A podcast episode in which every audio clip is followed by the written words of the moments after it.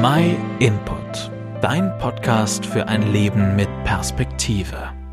Remember, remember the 5th of November. Erinnert euch an den 5. November. So heißt es in England, wo jedes Jahr eben an diesem Tag Bonfire Night mit Straßenumzügen und Feuerwerken gefeiert wird.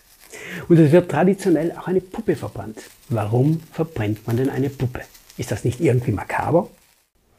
Jeder Engländer, wie ich es auch bin, kennt diese Erzählung bereits von seinen Eltern oder spätestens vom Geschichtsunterricht in der Schule. Es war der 5. November 1605 und King James I. war gerade König in England und das schmeckte einigen Leuten nicht und deshalb haben sie sich gegen ihn verschworen. Unter ihnen war Guy Fawkes und er bewachte Sprengstoffe, die für das Attentat gegen den König geplant waren. Und der Tag des Anschlags rückte langsam näher. Aber wie er da mit den Sprengstoffen im Keller saß, da wurde er entdeckt und das ganze Attentat wurde vereitelt. Der König war gerettet und diese Rettung schrieb man damals Gott zu. Er hatte den König vor dem Tod bewahrt und deswegen führte man diesen Tag als Feiertag ein und er wird bis heute gefeiert. Die Puppe, die man verbrennt, die symbolisiert den Attentäter Guy Fawkes und die Feuerwerke die Sprengstoffe, die man bei ihm fand. Jedes Jahr feiern die Engländer die Rettung ihres damaligen Königs. King James I. hatte nur wenige Monate vorher die Übersetzung der Bibel ins Englische in die Wege geleitet. Interessanterweise sagt die Bibel selbst, dass jeder Mensch Rettung benötigt. Das hat der König ja ganz praktisch am eigenen Leib erfahren. Aber die Rettung, von der die Bibel redet, geht noch weiter und ist noch umfassender als die körperliche Rettung. Was für eine Rettung kann denn noch größer sein, fragst du dich vielleicht? Und vor was soll ich denn gerettet werden? Die Bibel sagt, dass jeder Mensch ein Sünder ist.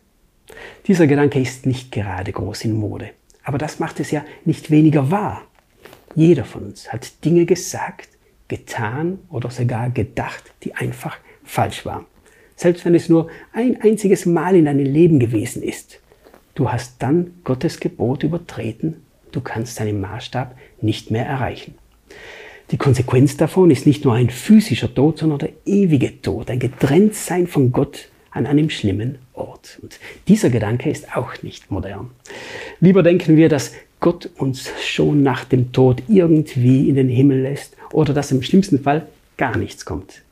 Aber das ist nicht das, was die Bibel sagt. Sie sagt, dass keiner von uns, wirklich keiner, gut genug ist, um sich den Himmel zu verdienen. Keine guten Taten, und keine religiösen Bräuche können daran was ändern. Und genau aus diesem Grund brauchen wir Rettung.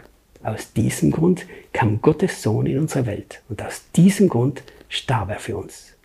In der Bibel, im Matthäusevangelium, da kam ein Engel zu Josef und erklärte ihm über seine Verlobte Maria, sie wird einen Sohn zur Welt bringen, den du Jesus Retter nennen sollst, denn er wird sein Volk von seinen Sünden befreien.